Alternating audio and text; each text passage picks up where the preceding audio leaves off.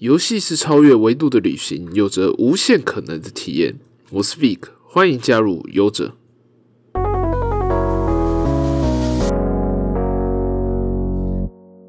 Hello，大家好，我是 Vic，欢迎收听游戏大小事。这个节目呢是在收集一些最近的游戏资讯，分享一个普通玩家略懂游戏的看法。停更了将近一个月多，实在是没什么借口了，觉得自己事情多，然后又没有好好把握时间，这样子。好了，话不多说，我们先进到第一则新闻。必然幻想跟《鬼灭之刃》合作了，合作会登场祢豆子啊、炭治郎、蝴蝶人、岩柱大哥、富冈义勇等等角色。然后有些是角色，然后有些是召唤师，但是都是全部都是免费的。呃，必然幻想是我自己一直在玩的一款手游，就是它是日本那种传统比较传统式的 RPG，然后你就要抽角色养成角色，然后它比较特别的是，它除了角色养成之外，其实你要去打那些宝物装备啦，就是武器才是它的重点，就是你武器强，角色的打出来数值才会漂亮。前面有提到，就是他很佛系的是他的所有合作，他已经跟很多很有名的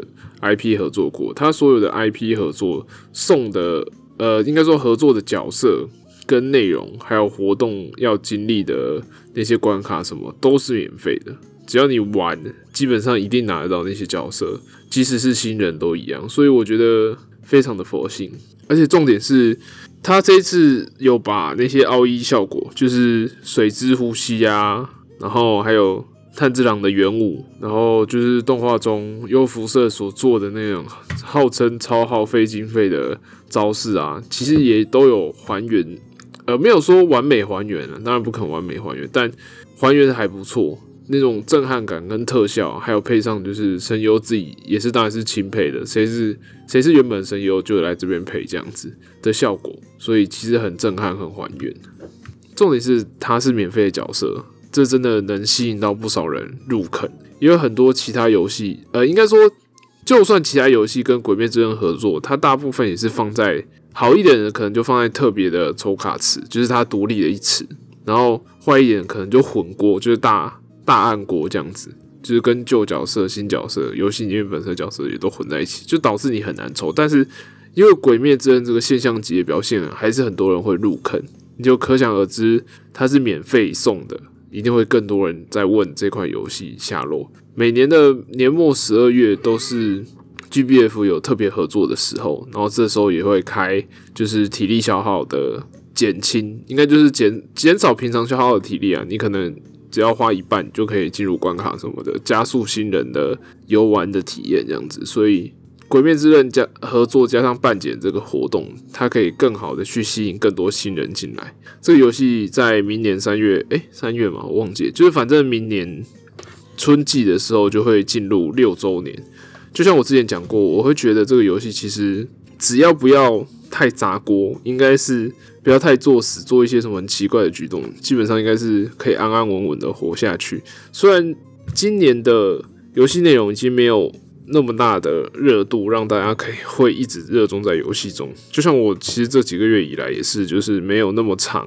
哦，一直弄东西，一直就是一直打里面的内容了。但是我还是会每天都去开，每天都去玩，然后有活动的时候也是很像这只鬼灭就很投入的，赶快把它打完这样子。因为我觉得它架构做得很好，它至少比起其他抽卡养成游戏不会那么容易，就是让你的角色淘汰掉这样子。即使有真正的 OP 角，能有真正的 T 完有什么不可取代的角色，但你武器库养的够强，角色还是就是你有爱的角色还是可以堪用的，就是不会到那只角色就是完全废角上场。一定能上场，只是打什么场合而已，一定能带上场。只能说他这游戏的架构做得很好。好的，下一则新闻：对马战鬼原地址的鸟居，他要募资重建，五百万日元，总价是五百万日元，然后很顺利的、快速的就达标了。像之前也有不少，就是因为游戏啊，或者是动画、电影啊、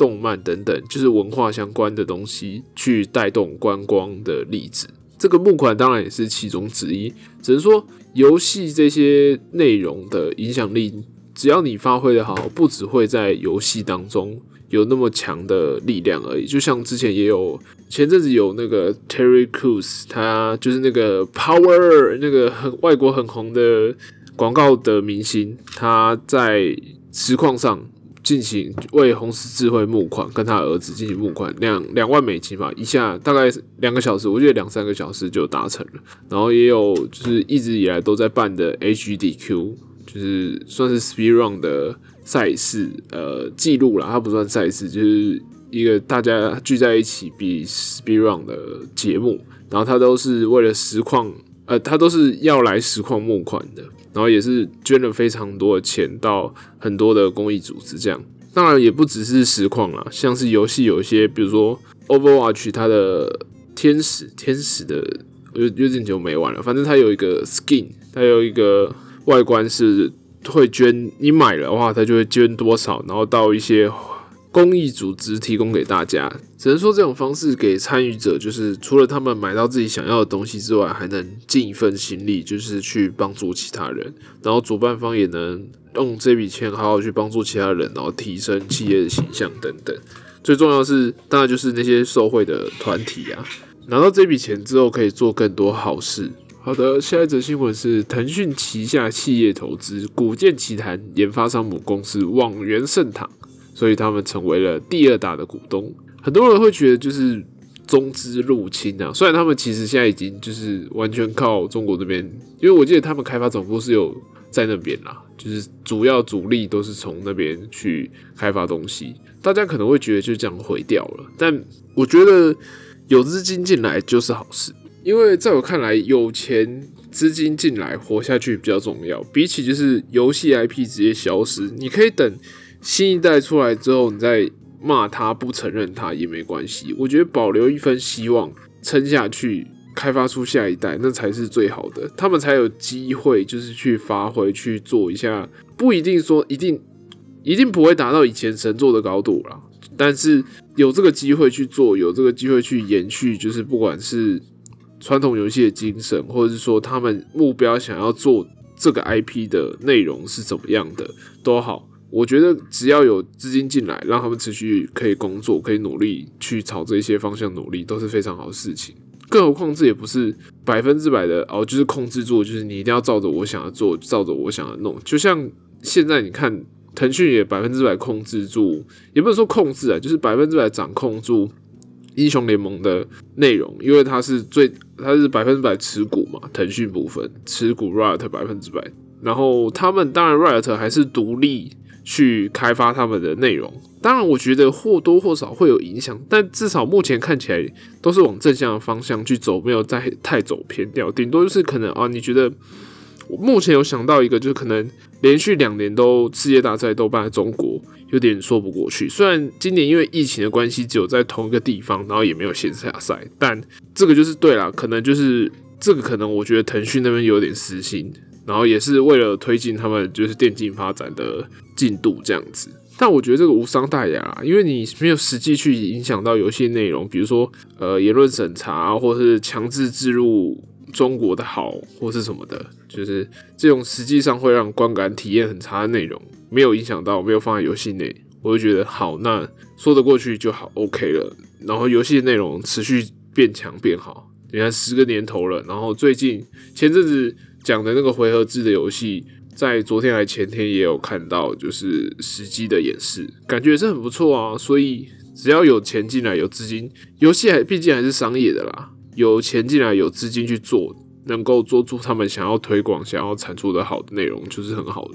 我不会太在意，就是资金是从哪里来的，除非你真的有资金进来之后，有很明显的跟之前有很大的差别，就是有控制住，或是言论啊，或是有。强制植入什么，我才会觉得，哎，那这样资金才是不好。但目前看起来都不太有哦。如果原本是中国的游戏，那当然不算，因为它本身就是要遵守他们自己的规则，就是他们自我审查，他们就会这样子。所以是他投资了某间公司之后，如果他有这样的改变，我才会觉得这资金是不好的。但其他我就觉得钱先进来，努力做下一代，努力做作品，那比较重要。好的，下一则新闻是卡片对战游戏 Onlight 再次营运。明年将推出智慧型手机版，这款真的是高中的回忆。就是用骰子去判断谁胜谁负、攻防多少的一个算是网页游戏啦。我高中时真的是很疯这款游戏，还为了就是拿它有一些推荐的新手奖励啊，就是你推荐一个人玩，然后他达到几等几等，就再抽或是达到素材等等。我还跟朋友就是几个朋友成立就是 FB 社团，然后开分身，互相的就是去刷去刷宝啊，去对战胜负啊，或者是就是一直练等级，然后抽奖这样子。之前光是自己做出一只角色卡片就超级感动，还发废文就说哦，因为他是就是 R 几 R 几，就比如说手做 R 卡这样子，然后就去标注那个认识的人，诶，有标注吗？忘记了，反正就是去那种宣传就对了，发绯闻跟大家讲，就是做出了一张卡片。不过后来就突然就没玩了，因为它的平衡就有点差，就角色跟角色之间强度差太多啊。然后简单来说就是营运做的不好啦，数值啊、活动内容规划跟就是给玩家的回馈什么的，就做的不太好，我也没玩。然后人潮就渐渐散去，最终就终止服务，然后版权就转让给另外一间日本的公司。日本那间日本公司叫 CPA，然后他很好心的，他把所有的城市嘛跟相关资源都。开放给大家使用，就是变成 open source，让一群喜爱就是 online 的玩家的工程师，就有些工程师就把它下载下来，然后就组成一个团队叫 Open Online，就他们自己重新架设伺服器，然后再营运。最终在今年的，就是前前几天而已啊，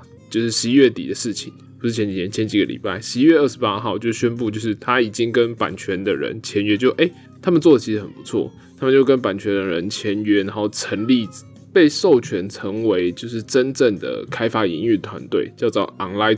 Project。预计在二零二一年就是会移植到手机上。虽然很多人都说，哎，那我电脑也可以玩就好了，我为什么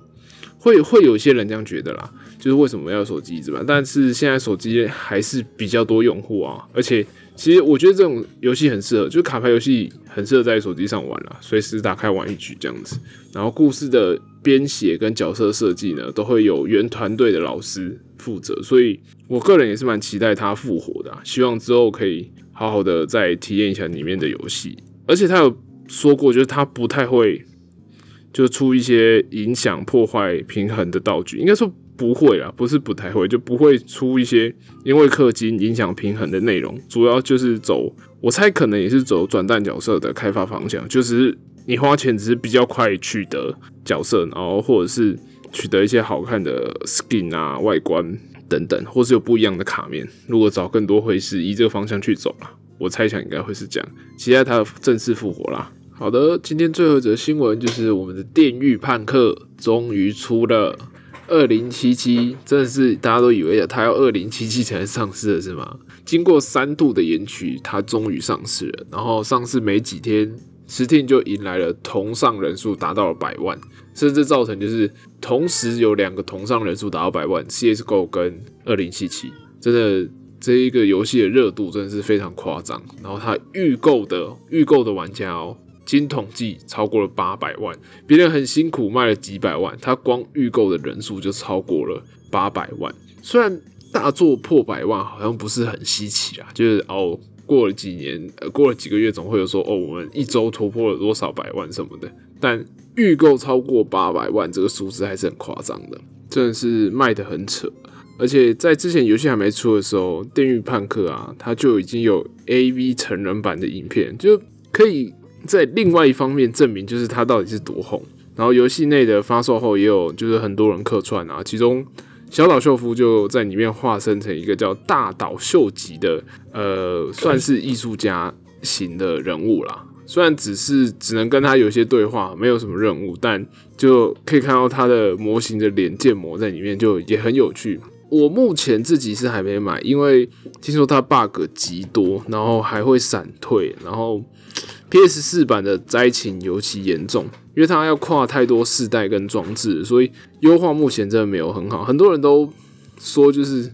就是动不动就遇到 bug，根本就比 U.B.I 还夸张。然后也有看到，就是有网友分享的心得，他说这是一款结合上古卷轴、一城余生、G.T.A 跟巫师三各家游戏的长处，就是厉害的地方的杰作。当然，bug 数量也是这几款游戏综合在一起，你就知道有多多了。bug 多就算了，还闪退，但由于它是 Cyberpunk 的风格，很多人其实说，哎，其实这个残影啊，这个是 bug 内容啊，到底算不算 bug，还是它是游戏的声光表现？很多人也有这样开玩笑到。当然，它现在已经多到就是 PS 四的版本啊，甚至固定每玩一两个小时一定会闪退这样子，很痛苦。但还是有很多人觉得，就算有那么多 bug，就算会有闪退情况，还是想一直玩，很好玩。想要去一直不断的尝试新的内容、支线内容等等，我觉得那代表这个游戏真的是有很强硬的实力，才让人家就是就算 bug 再多，也要继续玩下去的心。我目前是打算先等个一个月，就是 bug 可能修的差不多，我再购入玩吧。如果有时间的话，因为这款作品我觉得应该已经是已经是百分之百入围二零二一的 GOTY 啦，但能不能夺冠也要看明年的状况。我觉得。不夺冠，至少也是最有力的竞争者之一。然后早上也看到了一个消息，非常令人惊讶，就是上市才三天，它不只是游戏开发本体的钱哦，它连行销，通常行销的费用哦，一定是远超过开发的费用的啦。在游戏上面，在呃游戏上面不知道，但我知道的电影上面行销费用一定是远超过你本身开呃拍片的费用。我在想游戏。不会远超过，但至少会大于等于吧。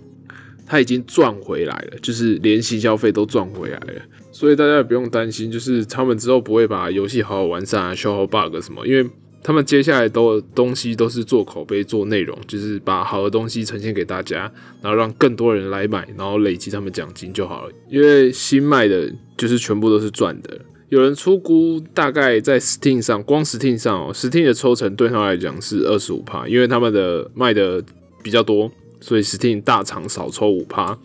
已经出估将近接近四十亿台币。当然，他们也是做了很大的赌注啦，就花了很多心力在开发这一款只有这一款游戏上，但他们赌对了，他们有本事、有实力、有运气，然后又有那个技术力。然后也有那个口碑，让大家相信他们，让大家来买他们的游戏，所以他们赌对了，就可以卖出这么好的成绩。然后一款游戏就是就像巫师三的时候，也是把它整个从泥沼不算泥沼，那时候还没有到就是出一代的时候那么惨，CDPR 一代的时候那么惨，巫师一代的时候 CDPR 还过得不怎么好，但巫师三可以说是就是让 CDPR 就是名声大显啊。赚很饱，然后也成为波兰最强的游戏公司，这样子，只能说他们这次，只能说他们这次二零七七是赌对了，也做对了。期待他们下一款到底还会，应该不会有那么快有消息啊。先是应该是 CDP 啊，他们会先是推出二零七七的 DLC，然后应该就会偶尔放一点风声，就是关于下一款游戏，不知道他们下一款游戏还能做的怎么样。我现在也是。不想去看二零七七的实况，就是尽量少接触到一点资讯，自己玩起来体验才是最好的。我很讨厌就就被剧透了，就很惨，所以我要好好的躲过这一个月，然后也不一定是这个月啦，说不定我下个月也没时间玩，不一定。反正就至少撑过这波剧透，再自己去体验游戏。这礼拜就是最后一个讨论新闻，就到这里了。我知道这礼拜还有一个很大的新闻，就是 TGA。我们的实时最后生还者二部曲竟然拿掉了七项大奖，就是可以说是突破了以往，就是可能每一个游戏只有拿两三个奖项，就有点平均配奖的感觉啦。